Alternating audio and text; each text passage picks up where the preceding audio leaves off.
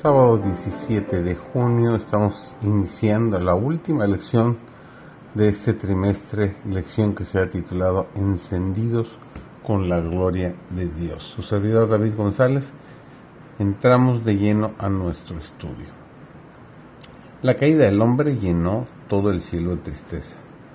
El mundo que Dios había hecho quedaba mancillado por la maldición del pecado y habitado por seres condenados a la miseria y a la muerte. Parecía no existir escapatoria para aquellos que habían quebrantado la ley. El Hijo de Dios, el glorioso soberano del cielo, se conmovió de compasión por la raza caída. Una infinita misericordia conmovió su corazón al evocar las desgracias de un mundo perdido. Pero el amor divino había concebido un plan mediante el cual el hombre podría ser redimido. Ninguno sino Cristo podía salvar al hombre de la maldición de la ley y colocarlo otra vez en armonía con el cielo. El plan de la salvación había sido concebido antes de la creación del mundo, pues Cristo es el Cordero, el cual fue muerto desde el principio del mundo, nos dice Apocalipsis 13:8. Sin embargo, fue una lucha, aún para el mismo Rey del universo, entregar a su Hijo a la muerte por la raza culpable. Pero de tal manera amó Dios al mundo que ha dado a su Hijo unigénito para que todo aquel que en él cree no se pierda, mas tenga vida eterna. Nos dice el Evangelio de San Juan, el capítulo 3 y el versículo 16. O el misterio de la redención el amor de Dios hacia un mundo que no le amaba.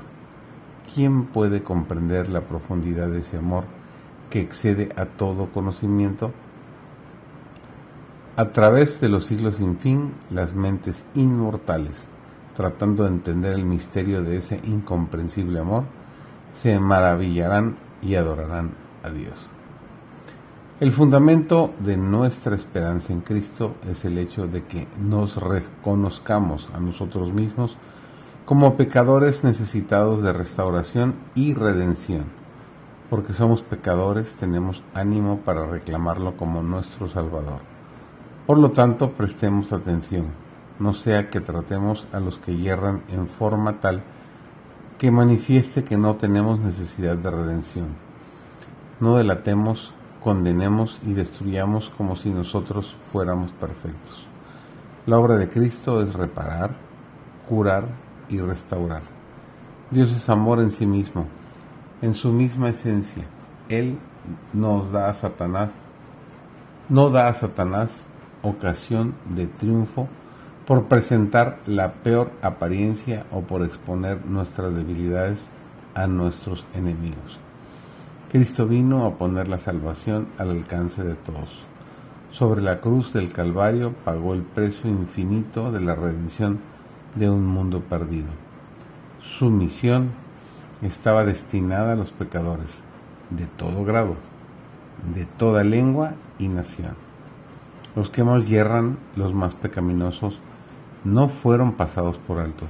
Sus labores estaban especialmente dedicadas a aquellos que más necesitaba la salvación que Él había venido a ofrecer. Cuanto mayores eran sus necesidades de reforma, más profundo era el interés de Él, mayor su simpatía y más fervientes sus labores. Su gran corazón lleno de amor se conmovió hasta sus profundidades en favor de aquellos cuya condición era más desesperada, de aquellos que más necesitaban su gracia transformadora.